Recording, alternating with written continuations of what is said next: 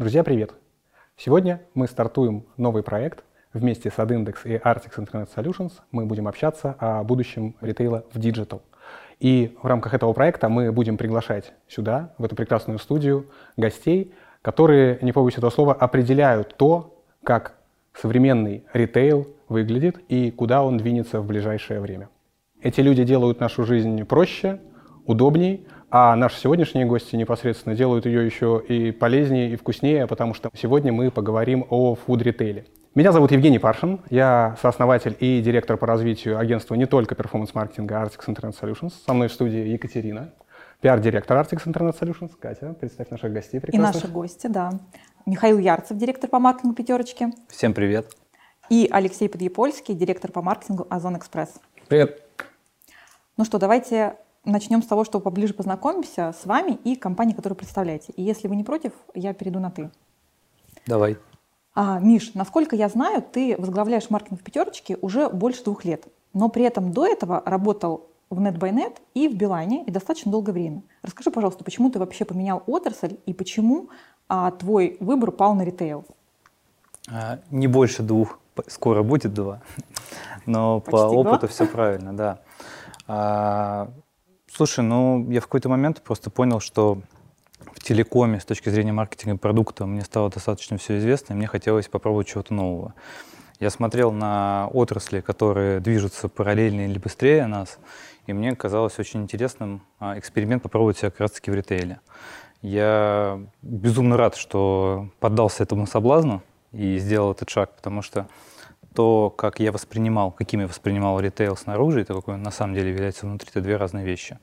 И мне очень а, приятно, что вот за последние как раз-таки там несколько лет, год-два, мне кажется, это начали замечать еще и люди вокруг, а, и поэтому это, наверное, подтверждает, что этот шаг был правильный с моей стороны, и а, я точно понимаю, что ритейл сейчас а, в авангарде развития, и поэтому все будет круто с точки зрения движения вперед.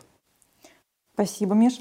А расскажи, пожалуйста, тогда о компании, которую ты представляешь, то есть о пятерочке. Буквально несколько фактов, а, которые должны запомнить или знать о пятерочке наши зрители. Ну, пятерочка, я думаю, многие знают, что это крупнейший формат магазинов и дома. У нас э, более 17 тысяч магазинов.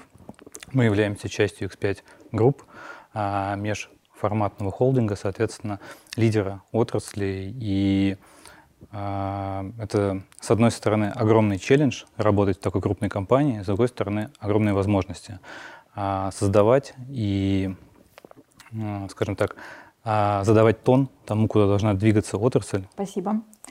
Леш, тогда давай к тебе перейдем. Ты перешел в Озон из пятерочки. Наконец-то мы сорвали этот покров. Да.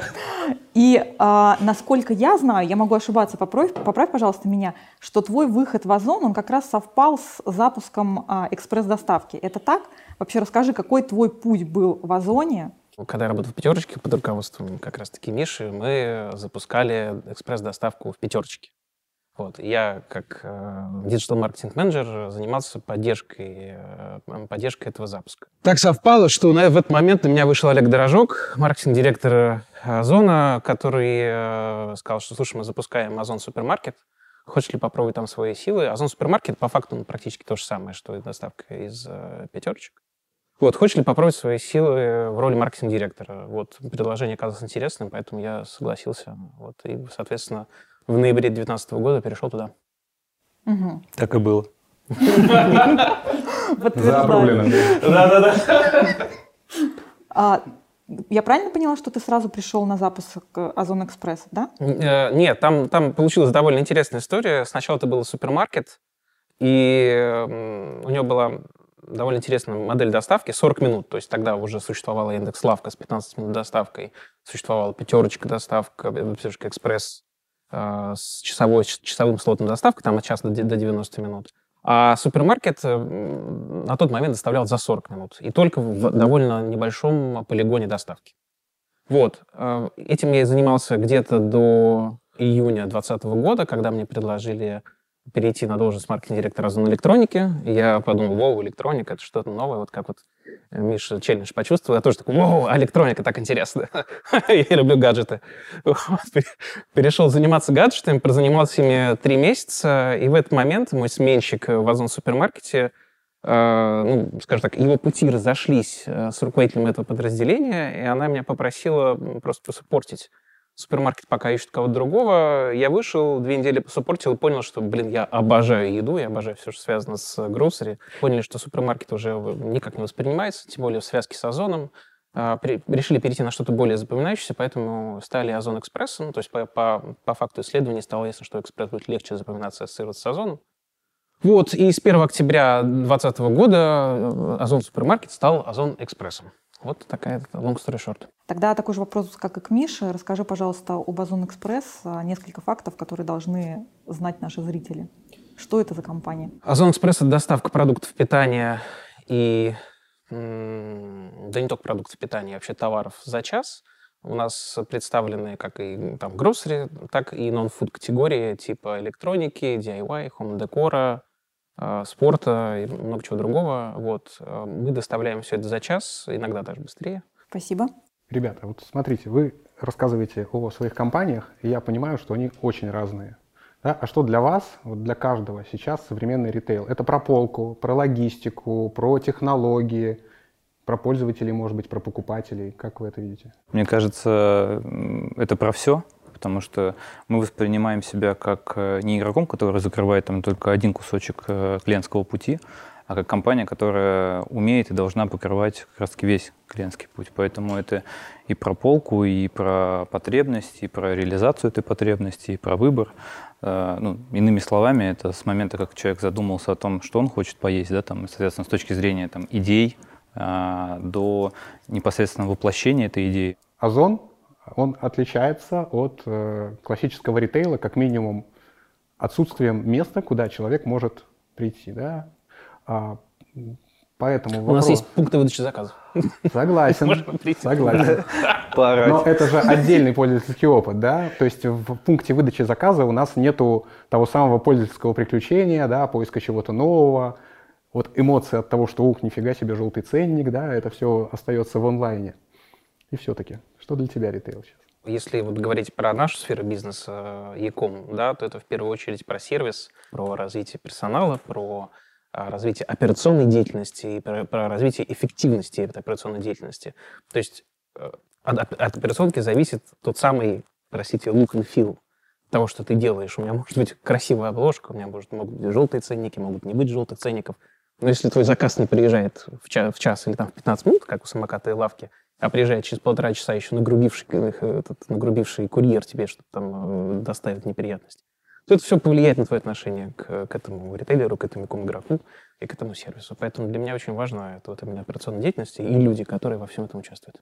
А что еще выделите из того, что сейчас важно для пользователей, чем вы их привлекаете и вокруг чего в ближайшее время произойдет, я не знаю, может быть, очередной технологический какой-то дизрапт, Простите, опять же, за такие англицизмы. Если про нас говорить, у нас определено там позиционирование, кто мы на рынке, да, там, если говорить о этих, о этих столпах, они у нас строятся на четырех вещах. Это удобство, о чем как раз Леша сказал, это а, отношение и к клиенту, и к сотруднику, и к партнеру. А, если говорить с точки зрения клиентского опыта, это свежесть и качество, то есть и продукт, который мы поставляем, и качество оказываемых услуг. А, это, конечно же, забота а, то есть это часть там и эко-повестки, и даже шире, чем это. И четвертое — это цена. То есть, понятное дело, что говоря про пятерочку, да, соответственно, первое, а, что в голове возникает, это как раз-таки доступные цены. Мы должны уметь повышать уровень сервиса, качества а, продуктов, качество услуги, при этом, конечно же, давать самую подходящую цену для наших гостей. К нам ходит полстраны, и мы понимаем, что от нас зависит очень многое. Ну и вот как бы во главе всего этого а, стоит наша миссия, миссия доверия гостей, заслужить доверие гостей. Окей, okay, Леш. Скорость.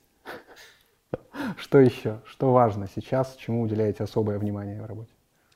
А, если говорить про Озон Экспресс, то это, э, скажем так, э, вопрос вопрос эмоций и вопрос свежести. Вот опять же, Миша сказал, ребята, тоже свежесть. Для нас это очень важно, потому что озон мы как часть большого Озон, да, Озон Экспресс, мы ассоциируемся у людей с большим РЦ, большим распределительным центром, с коробками. В этой коробке приезжает Лего, iPhone, но не как с Dark Store, где подбирают каждый помидор, и э, ты получаешь невероятно, невероятно качественный ассортимент и качественные продукты.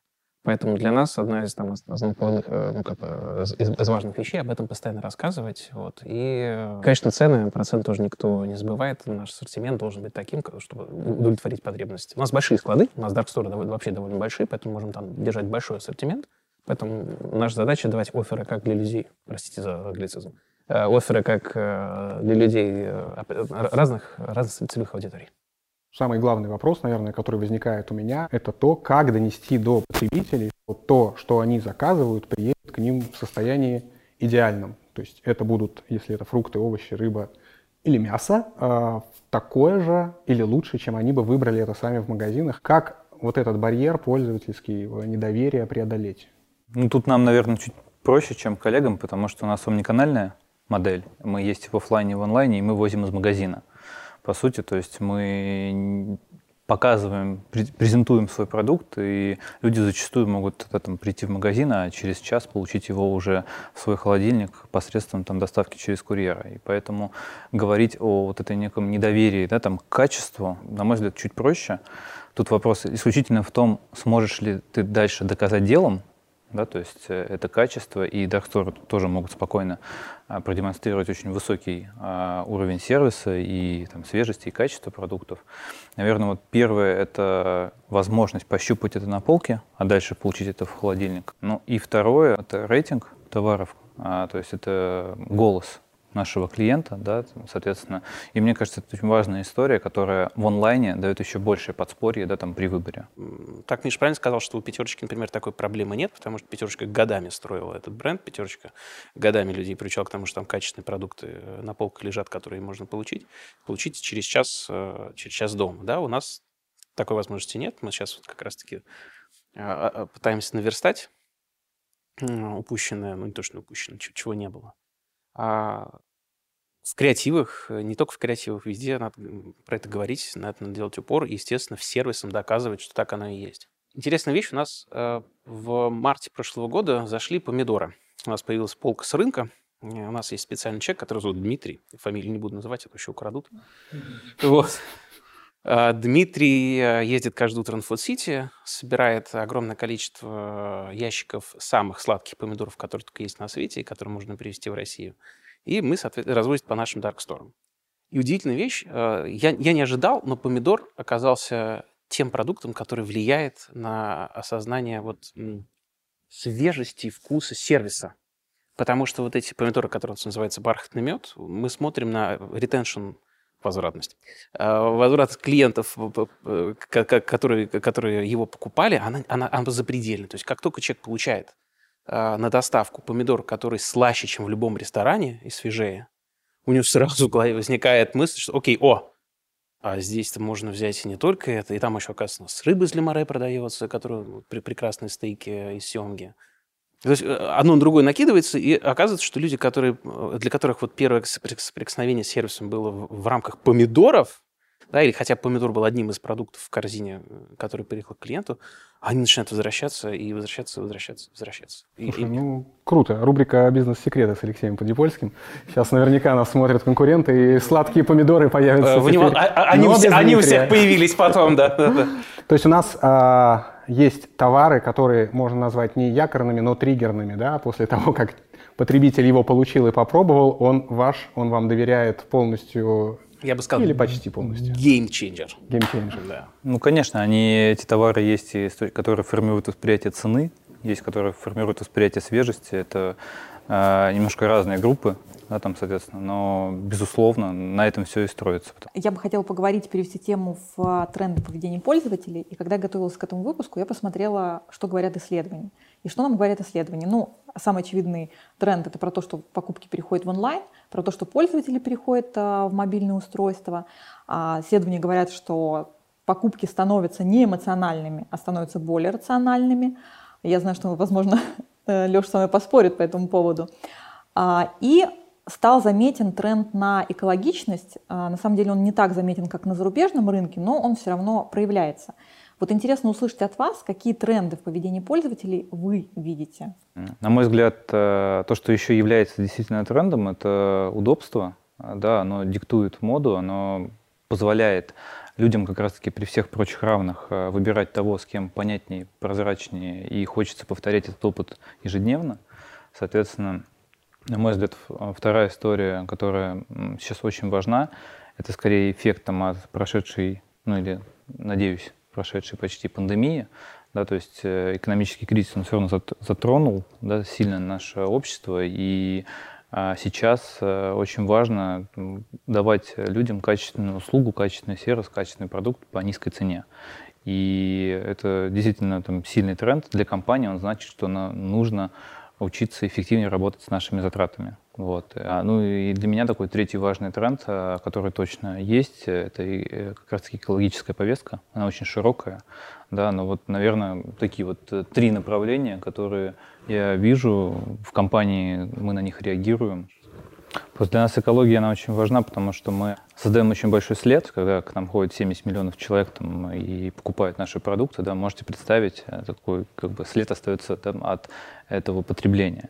И, соответственно, здесь у нас большая очень работа ведется и с нашими партнерами, то есть поставщиками с точки зрения упаковки продукции и там, с точки зрения того же, а, скажем так, оформления магазинов, да, то есть мы делаем большой упор на а, переработанный, перерабатываемый пластик. Соответственно, у нас большое количество эм, разных эм, маркетинговых и коммерческих активностей с поставщиками, когда мы уже делаем акцент именно не на только цене в акции, а на том, что как обещание, как следствие, как действие мы делаем различные активации, типа построим экологический пляж в Анапе или очистим берега Волги. И мне кажется, это действительно нужно делать всем нам, всем крупным компаниям, потому что, а, ну а кто, если не мы, как бы, да, там начнем заботиться о природе, об экологии, о людях, а у каждой, понятное дело, отрасли и компании могут быть свои направления, они где-то связаны больше там, с выбросами, где-то как раз-таки с направлением в области вот, социального маркетинга.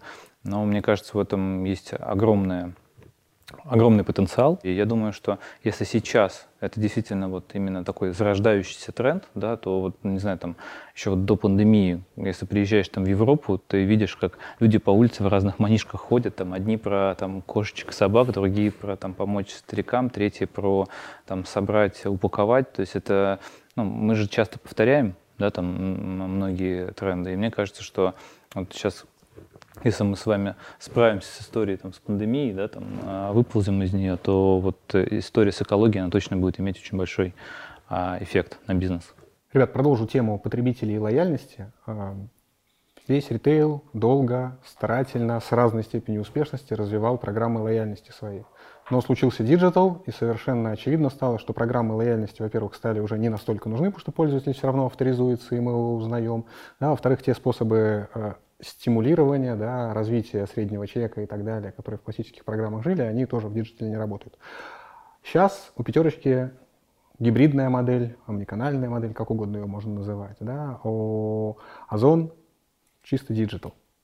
Появляются подписки. Что по этому поводу расскажете, расскажете, как видите будущее с точки зрения развития программ лояльности и управления тем же retention ом, простите за англицизм традиционный. Слушайте, ну да, если говорить про лояльность для ритейла, для нас э, программа лояльности это вот не боюсь этого слова, действительно фундамент в построении там и биг даты, э, и очень большое количество продуктов, не знаю, там программа обратной связи, CVM, Customer Value Management э, и многие другие продукты, которые строятся. Для офлайна э, программа лояльности это точно такой кусок, который, ну, я уверен, что никуда не денется.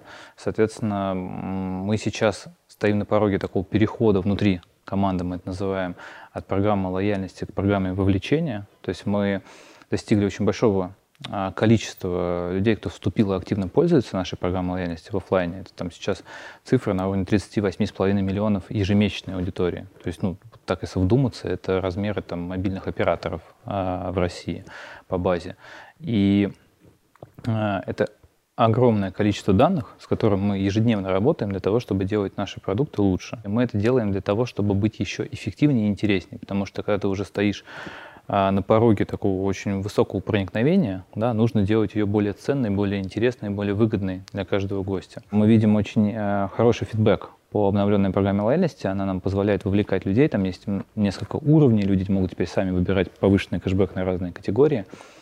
И вот а, что важно, с диджиталом здесь возникает очень а, такая ну, плотная связка, потому что ведь человек, он же покупает в офлайне, он покупает в онлайне. Да? То есть для клиента у него есть вот магазин, в который он приходит, в котором он покупает товары. Многие на рынке идут в подписочную модель, она позволяет еще сильнее привязать клиента к компании, да, потому что ты уже начинаешь платить, ты понимаешь, что за это получаешь привилегии, и вряд ли ты будешь платить там 10 подряд однотипным компаниям, чтобы получать везде у них бонусы и привилегии. Ты, скорее всего, оплатив, а, поменяешь свою модель очень сильно с точки зрения потребления и пройдешь лишние там 300 метров для того, чтобы зайти туда, где ты теперь точно получаешь скидку.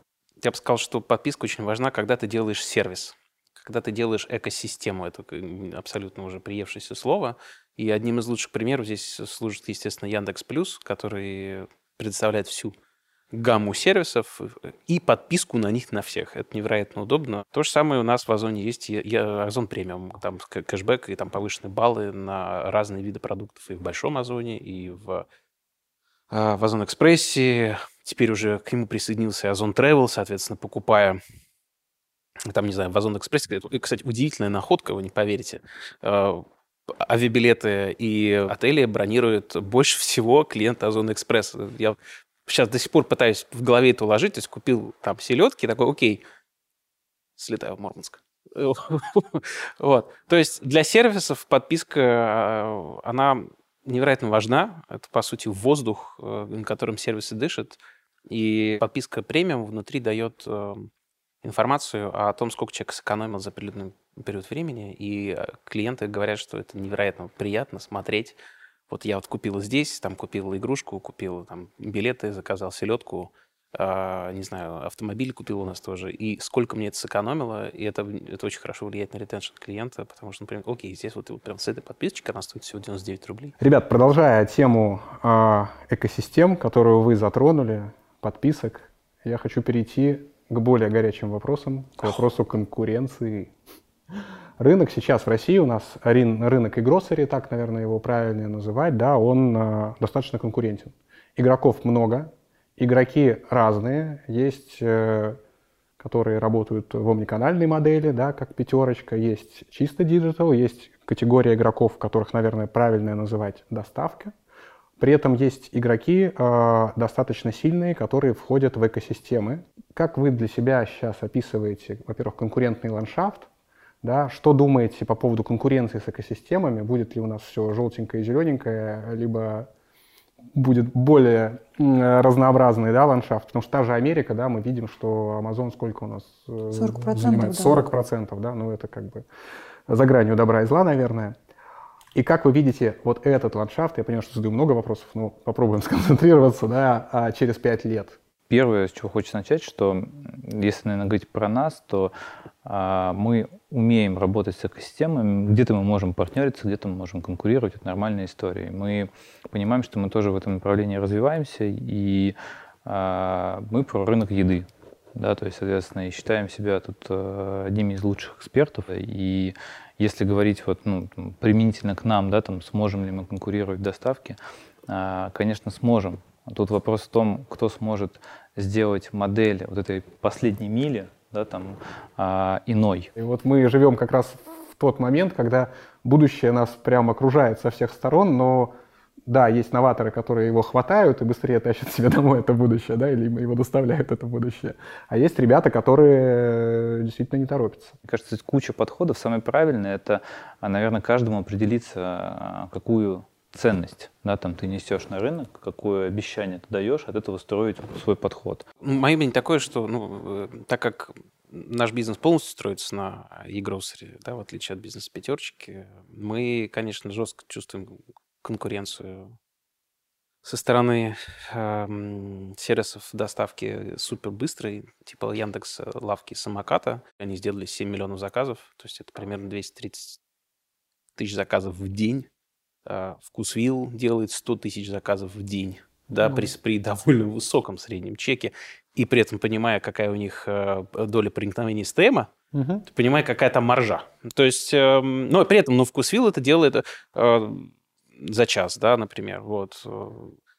Э, цена, ассортимент и, естественно, сервис являются определяющим на этом рынке. Мы, естественно, понимаем, что людям, вот, по крайней мере, в Москве видно, что уже время является там, одним из основополагающих факторов принятия решения, потому что, ну, как магазины, convenience store, магазины у дома, э, магазины у дома повлияли на гипермаркеты, гипермаркеты, откровенно говоря, умирают. Как э, магазины у дома отъели долю у гипермаркетов, точно так же и там супербыстрая гипер, гиперлокальная доставка отъедает его у игроков, возможно, таких, как и мы. Вот, и поэтому это очень важно таким игрокам, как мы с вами, а, подстраиваться под это, работая своей операционной модели так, чтобы мы могли удерживать и уровень сервиса, и цену, и ассортимент. Ну, мы же понимаем, что сейчас мы находимся только на старте, да, что доля и в общем объеме ритейла, если не ошибаюсь, по-моему, около 8%,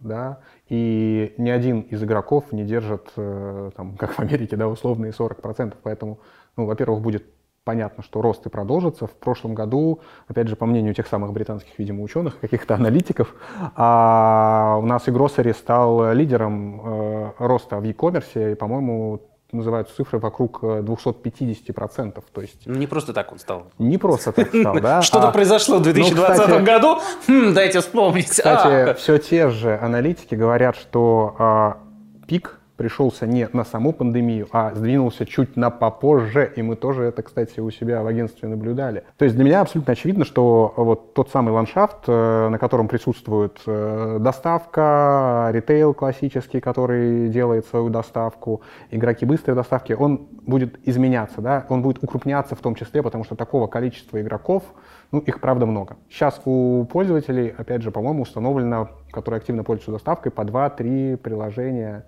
и они их э, комбинируют, да, где-то они заказали одно, где-то другое, что-то они используют для быстрой доставки. Совершенно очевидно, что с появлением тех самых э, подписок желание пользоваться несколькими, наверное, будет тоже снижаться. Да? Слушайте, а вот очень спорно, много это или нет. Знаете, сколько в среднем э, люди, ну, вот россияне среднестатистические, ходят э, э, в какое количество фудовых магазинов в месяц? Про одного только знаю. Про себя. Ну, ну сколько примерно? Ну, два. Значит, ты не среднестатистический. Семь. А в какие? Семь магазинов. Сейчас скажу. Семь, семь магазинов люди посещают в среднем в месяц. И, ну, меня не пугает, например, да, там цифра в 2-3 приложения, да, там с точки зрения сервиса. То есть вот в ситуации, в среде, когда тебе становится там 2, ты думаешь, mm, а да. что мне что-то менять, как бы и так норм. Вот. А когда у тебя действительно там 10 просто рвущих на себе одежду там, конкурентов, которые тебя готовы завтра обогнать, и у каждого из них в разном направлении получается сделать лучше что-то чуть-чуть, чем у тебя, это же тебя заставляет двигаться вперед. Я бы еще добавил, что не только фича там в, в рамках э, жесткой конкуренции рождается, но в, в рамках невероятно жесткой конкуренции рождается высокий уровень сервиса. Потому mm-hmm. что когда у тебя много игроков, все борются за, за, за клиента, все борются там, за, за, за каждого конкретного клиента. И мы все должны давать максимально крутой уровень сервиса.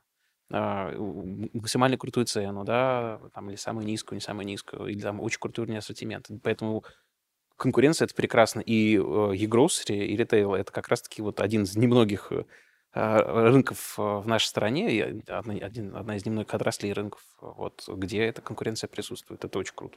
Так, тогда я предлагаю перейти к теме цифровая трансформация. Тема актуальная и очень популярная в условиях пандемии. Мне кажется, что уже не осталось отрасли, которую бы не затронула цифровая трансформация, но все же интересно узнать, что для вас цифровая трансформация.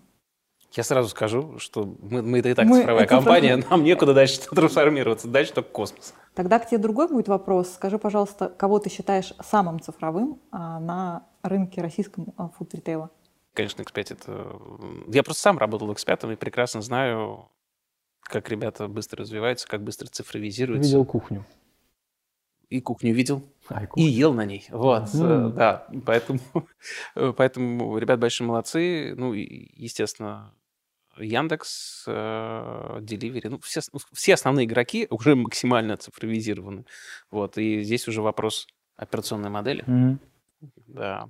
Миш, вот Леша говорит, э, что вы максимально цифровизированы, а ты сам как оцениваешь ваш уровень цифровой трансформации? Насколько вы цифровые?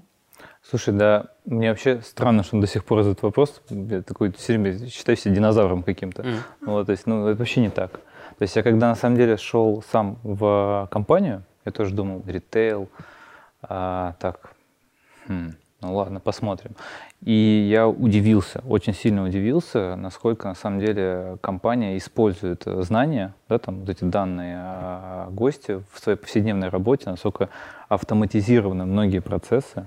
И вот тот факт, что, например, там, не знаю, мы там, получилось, да, вот там вместе запустить такую, ну, так, так быстро там доставку ту же, это же как раз следствие того, что в компании очень многие вещи, они оцифрованы, и все начиная там от магазина РЦ с точки зрения планирования, с точки зрения управления да, там, процессами, а, до функций в центральном офисе, либо в макрорегионах с точки зрения там, ценообразования, управления промо, ассортиментом, все построено через модели, через э, цифровые решения, и человеческий фактор, э, он играет все меньше и меньшую роль, да, соответственно, скорее человек а, на своем месте работы должен развивать да, эти модели, а уже там не вручную принимать какие-то решения. Все цифровые продукты, они и там проекты в компании, они там стоят такие в авангарде всех других отраслей. Вот, это говорит о том, что ты, там, у тебя задача не запустить процессинг лояльности там, или еще что-то такое, а ты уже как раз там поверх строишь кучу различных решений, которые как следствие позволяют тебе запускать продукты уже там за месяцы, а не за годы, как это было раньше. Понятное дело, что, наверное, хочется запускать за дни, недели, но это уже там следующая стадия прогресса. То есть, когда вам предлагают товар по акции на кассе, проведена огромная работа внутри, чтобы мы получили эту скидку. Чтобы получить эту скидку. Ну, кстати, о стадиях прогресса. То есть вот то, о чем мы говорим, цифровизация, да, это, ну, по сути, там, отголоски, последствия там, третьей промышленной революции, но мы сейчас уже на пороге четвертой. Да, основные признаки, которые там это и, если мы говорим про ритейл, то это D2C модели, да, которые возможно, исключат ритейл в том виде, в котором он есть, вообще из этой цепочки. Да, упрощение цепочек, локальность производства, все эти вертикальные фермы, которые будут кормить нас непосредственно в городе.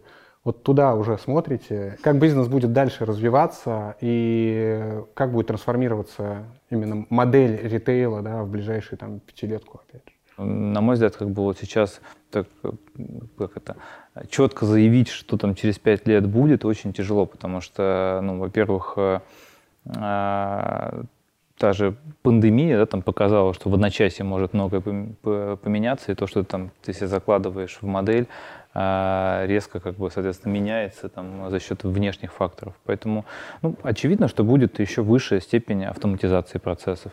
А нам точно нужно повышать э, производительность труда, да, соответственно, потому что как я уже говорил ранее, нам нужно повышать эффективность э, работы нашего бизнеса для того, чтобы вложить эту эффективность в цену. Потому что люди все равно голосуют там кошельком, соответственно, нужно повышать удобство, то есть становиться в офлайне такими же удобными, а, какими являются удобными онлайн-бизнесы. И люди, которые попробовали какой-то там класс услуг в онлайне, хотят, э, очевидно, да, там получить такой же уровень сервиса и в офлайне. Мне кажется, вот эти вот вещи, они плюс-минус понятны, и вот э, те технологии, которые у нас есть еще, уже сейчас под рукой, вопрос лишь, э, все ли они выживут именно вот в такой а, в продуктовой среде. А какой у вас сейчас горизонт планирования? То есть если на 5 лет мы не можем строить прогнозы ближайшие несколько лет, вот как изменился вообще этот горизонт планирования с приходом пандемии? Изменился ли он? Пандемия повлияла на тактические очень многие вещи. То есть, э, и она проверила многие э, компании да, там, на готовность меняться, быть гибкими, быстрыми. Ведь стратегия это же не что-то вылитое в камень. Да? То есть происходит много внешних событий, которые должны тебе с точки зрения там, твоей тактики подсказывать, так ли или не так ты должен двигаться к твоей цели. Обычно же как бы, стратегия, если там хочешь завоевать какую-то долю рынка, это же не означает, что что-то произошло, ты говоришь, ну нет, давайте поменяем. Вот, тут вопрос, э, ну, скорее про то, что ну, есть планирование, да, более долгосрочное, несколько лет, есть э, более тактическое, да, там, года, ну, год. И, конечно же, у нас есть, как и у всех, я уверен, как бы еженедельные, ежедневные, да, ежемесячные там планы. Вот я могу по поводу нас сказать, так как мы абсолютно digital-компания, да, у нас нет вот э, того хвоста в виде видео, видео оффлайна, который не так, наверное, легко просчитывать, как онлайн, то это позволяет нам вот реально на ежедневной основе контролировать бизнес, контролировать экономику, операции и смотреть, правильно мы движемся, что мы делаем, видеть последствия наших решений, плохие или хорошие, да, и понимать, что нам надо изменить. Вот это мы видим прям реально каждый день, и это позволяет нам очень быстро гибко меняться. А, понятно, что мы все ходим в магазин, и мы ходим в магазин для того, чтобы купить определенный набор продуктов, но при этом есть случаи и ситуации, когда я прихожу в магазин просто для того, чтобы расслабиться, посмотреть, что нового появилось на полках. И в целом для меня это как отдельное событие и способ получить эмоции. И вот есть ощущение, что когда я прихожу а, в интернет-магазин для того, чтобы купить продукты, я эти эмоции не получаю. А, и, соответственно, вопрос к вам, что вы делаете для того, чтобы эмоции, которые пользователь мог получить в офлайне, он мог получить их и в онлайне. Есть же ну, много подходов, да, и у ребят, и у нас с точки зрения там, дополненной реальности, да, то есть мы с этим пока, наверное, как маркетологи больше играемся. Но на самом деле там вот, все вот эти истории там а, а, почувствовать, услышать а, звук хрустящего хлеба и так далее, да, то есть э, все AR, VR там и прочие технологии, они оживляют этот вот опыт, понятное дело, что пока мы ограничены как раз таки технологией, да, там, и ее там, применимостью, да, там, соответственно, и ценностью, да, там, но в целом, а, вот это, если говорить про элемент некой такой геймификации и увлечения, то, в принципе, на рынке очень много решений есть. Мы, не знаю, запуская компанию а, по обновленному позиционированию, ждем гостя каждый день, а, использовали как раз-таки там, в том числе там в наружке и так далее, да, там разные вещи, которые там через QR-коды и прочие вещи позволяют тебе очутиться внутри магазина, да, там ты можешь это сделать дома, сидя на диване, можешь сделать это там, когда едешь в метро или там в такси. Соответственно, в целом а, мир онлайна получает возможность, да, там, смоделировать офлайн мир. И здесь именно технология, только технология позволяет нам вот этот вот а, крутой э, клиентский опыт и его проектирование этого клиентского опыта да, там, перенести из одной сферы в другую. Миш, спасибо. Мы просто делаем очень много контента. Очень много контента про свежесть и про эмоцию, которые на это, в это бьют постоянно. Вот, и мы видим, что когда ты очень много и дотошно доносишь этот месседж, он наконец-то срабатывает. И вот наша задача еще сложнее. Нам надо прям реально долбить, долбить, долбить, долбить, долбить. А для этого, ну, есть контент, есть RVR, да, согласен. Но когда э, ты заходишь в новую красивую пятерочку, сплит, от которой просто в диком восторге, вот, и я, мне нравится по них просто ходить, вот, это одно дело. А у нас там Dark Story, там, ну, скажем так, это не самое красивое место на свете. Да, у нас классные холодильники с, с крутыми продуктами, но это не то, что в нашем Эти случае способно. Да, а, мы это делаем просто через контент-стратегию, через, э, через маркетинг. Только так это нам сейчас можно донести. И естественно, естественно, когда человек все-таки покупает, к нему должно все это приезжать просто самое свежее, самое вкусное. От чего он такой, вау, круто, и он пойдет еще расскажет. Удивительно, мы сейчас думаем, а, да, там, а, в рамках нашей трансформации клиентского опыта, а, как, наоборот, даже в офлайне, да, там, применить онлайн-опыт, как дополнить, да, там, условно говоря, вот именно этот клиентский путь человека в магазине какими-то экстра вещами из digital сферы, да, там из онлайна, которых не хватает, да, во время совершения покупки. И это вот тот, тот момент, когда ты думаешь, ты вроде пришел в магазин, там, подумать, походить, Смотреть, поискать. Да. И как раз вот здесь digital должен стать той э, палочкой-выручалочкой, да, которая типа может как раз-таки либо ответить на какие-то вопросы, либо повысить еще сильнее да, вот, вот, опыт и восприятие. С точки зрения там, идеального пути я бы хотел, бы, чтобы у меня у каждого там, у каждой категории была лавочка, оазис, где человек мог бы передохнуть или еще что-то. Но мы живем в ограниченном пространстве, да, там, соответственно, и это физически невозможно. Очень хочется сделать магазин, который просто будет, ну, не знаю, там, бесподобным с точки зрения клиентского опыта, но мы все-таки прежде всего должны эффективно продавать в нем. И вот digital, он здесь приходит на помощь с точки зрения улучшения этого клиентского опыта. Если возвращаться к онлайну, привлечение, да, одна из ключевых задач маркетинга, да, тем более, что доставка — это новая история для пользователей.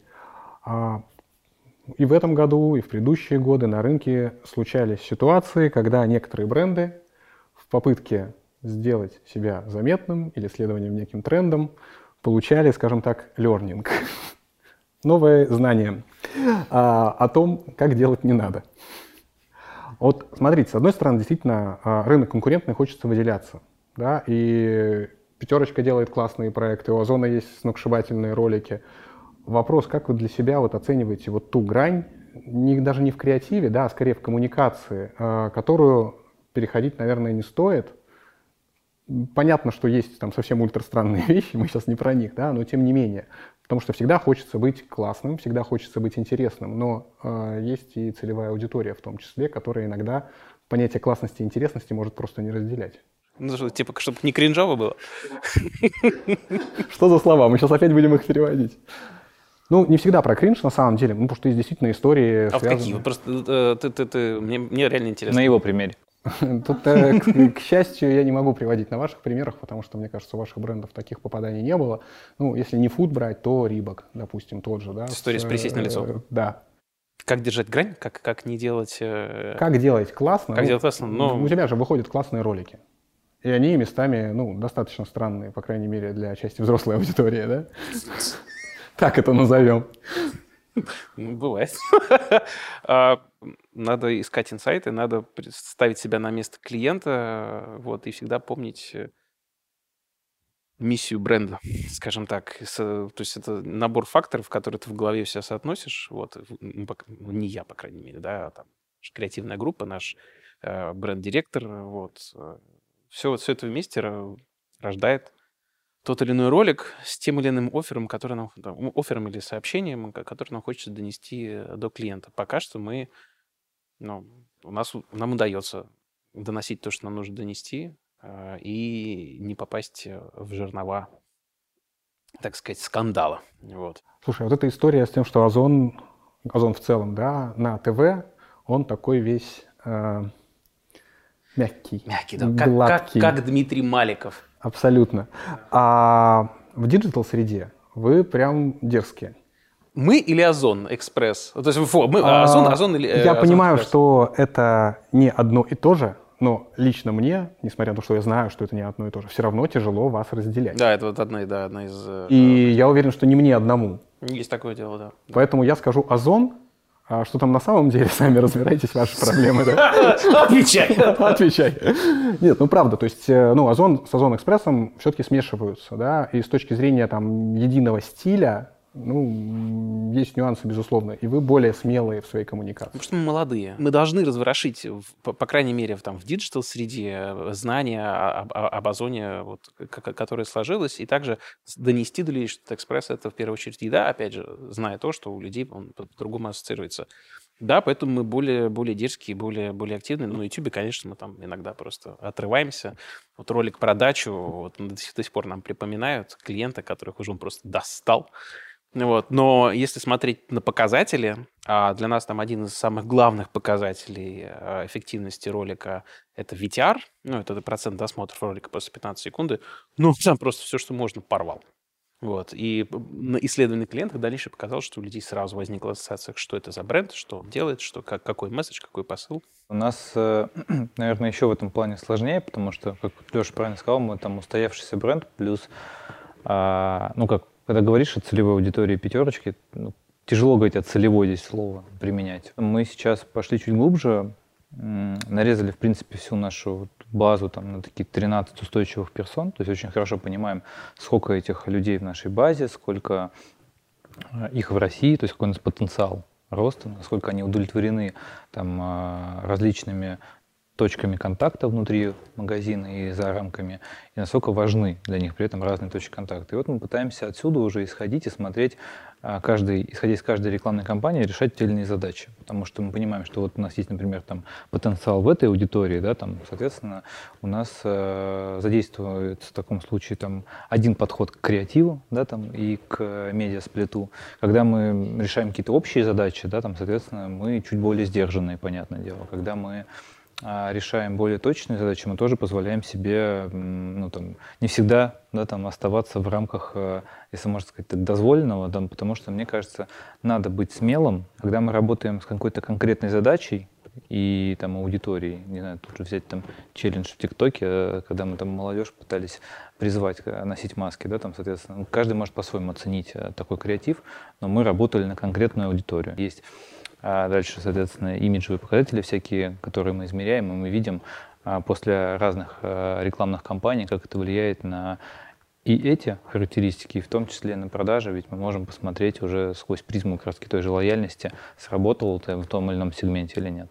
У нас с вами есть кейс в рамках продвижения приложений. Вот там мы использовали совершенно нативные, нестандартные креативы, когда бренд «пятерочка» практически не звучал, угу. но зато там были котики. И вот это отлично сработало и на вовлечение аудитории, и на конверсию. Но как бы все равно, то есть получается, что вы как крупный ритейлер готовы на эксперимент, но, как ты уже сказала, на определенной платформе. Так я именно об этом там. говорю. Угу. То есть, ну, мне кажется, как не экспериментировать. То есть, готов ли я сейчас с котиками рекламу там на, на федеральном ТВ давать? Ну, скорее нет, чем да, да, соответственно. Но попробовать это там в digital, старгетировать на определенную аудиторию, да не только в digital, можно быть и там в офлайне на каком-то определенном а, там, географическом да, там, а, ну, именно сегменте. Почему нет? Ну, то есть, мне кажется, вот именно постоянная проба пера, да, то есть э, пилотирование, оно и является вот этим залогом, когда ты идешь туда, где, где еще никто не был, или были, но там не компании из твоей отрасли, нащупывать, вот, что лучше работает для твоей аудитории. Ну да, вопрос тестирования, он очень важный. То есть АБ-тест, это, мне кажется, ты должен просыпаться утром с мыслью, а что тебе сегодня протестировать, для какой аудитории это сделать и что лучше всего отработает, и постоянно смотреть на результат того, что делаешь. Чтобы взорвать конверсию. Как выглядит сейчас а, ваша команда, структура отдела маркетинга, и как она будет меняться в ближайшие 2-3 года? Сейчас у меня есть направление промо-маркетинга, перформанс-маркетинга и офлайна и трейда. Вот, это порядка 25 человек. Вот, мы, естественно, будем укрупняться. Озон Экспресс запустил доставку от селлеров, соответственно, у меня появятся люди, которые будут отвечать за продажи именно с селлеров, которые доставляют что-либо за час. Вот, нужны люди, которые ими тоже занимаются, им тоже нужна поддержка, потому что поставщики, э, там, для, для Озона поставщик и селлер — это на самом деле самое главное, потому что если у тебя нет чем торговать, ты как бы ничем не торгуешь. Поэтому мы тоже этих ребят будем поддерживать. Вот. А, а каких-то особо глобальных изменений э, там, в ближайшее время я не, не планирую. Во-первых, как бы у меня крутейшая команда. А, но если говорить э, там, о направлениях, ну, это бренд маркетинга и коммуникации, это трейд-маркетинг. Под трейд-маркетингом тут, наверное, стоит пояснить, да, это как раз-таки а те акции, которые мы делаем с поставщиками, это операционный маркетинг, и это направление по развитию моментально накопительных акций, то есть различные там офлайн механика, ты покупаешь в магазине получаешь какой-нибудь подарок. Вот. А это клиентский опыт и обратная связь, лояльность, то есть программа лояльности, а digital, то есть это именно разработка мобильного приложения, сайта, аналитика.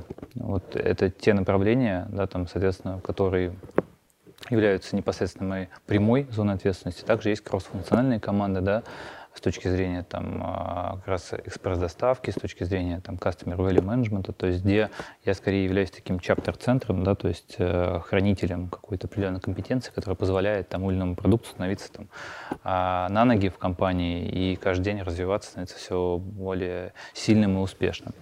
Вот. У меня тоже задача как бы точно там, стоит передо мной и перед командой, наверное, нам становиться сильнее каждый день, развиваться. И тут вопрос, наверное, какая будет команда, скорее, как бы, какой будем мы давать результат, да, соответственно, то есть гарантировать э, нашей компании, нашим акционерам то, что мы делаем, это а, важное направление, и тогда я уверен, что там, мы как команда будем становиться больше и сильнее. Сегодня несколько раз звучало слово «пандемия», которая ускорила многие процессы, какие-то процессы остановила. Вот вы сами себе какой бы совет дали перед тем, как она началась, в том самом декабре? Закупить маски. Купить, купить э, акции Зума и all-in на доставку. Не, ну если серьезно, то как бы тут первое, что приходится, да, если бы я знал бы, что будет дальше, я бы помог бы компании заработать больше. И поэтому ну, сложно представить себе такую ситуацию, поэтому мы слишком э, многое знаем о прошлом э, годе, чтобы как бы ну, там, долго думать над этим вопросом. Я бы в Японию съездил, честно. Япония классная. Ну и да, и маски, потому что реально, когда началась пандемия, вот эти маски 3 продавались за упаковку типа 20 тысяч рублей. И такой, блин, это вообще как, как.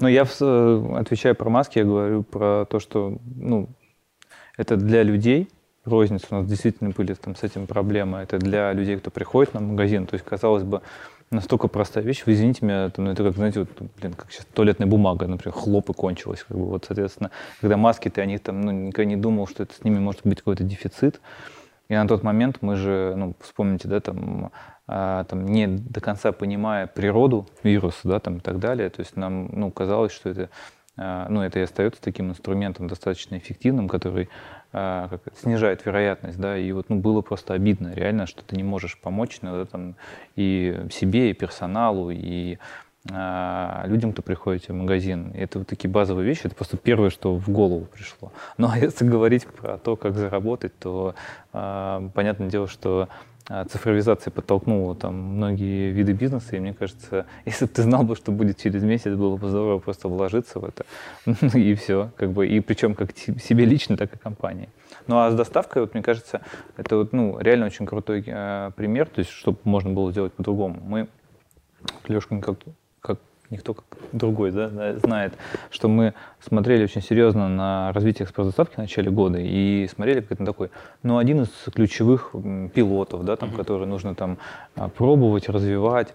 Ну, понятное дело, если бы ты знал бы, что у тебя через два месяца людям запретят ходить на улицу, и ты можешь доставать продукты, ты бы, наверное, всю свою IT-мощность направил бы в этот продукт и построил бы уже знания к этому моменту. А так мы делали это в моменте. У нас, к счастью, а, получилось. Получилось там, ну, на Москве быстро масштабироваться, но так у нас была бы возможность, например, там, во всех миллионниках присутствовать. И я думаю, что если бы мы знали бы это там, чуть заранее, как бы сделали бы чуть быстрее. Хотя лично я считаю, что конкретно в нашем случае мы и так это сделали очень круто, и респект всей команде, кто этим занимался. Это реально, я считаю, большое достижение.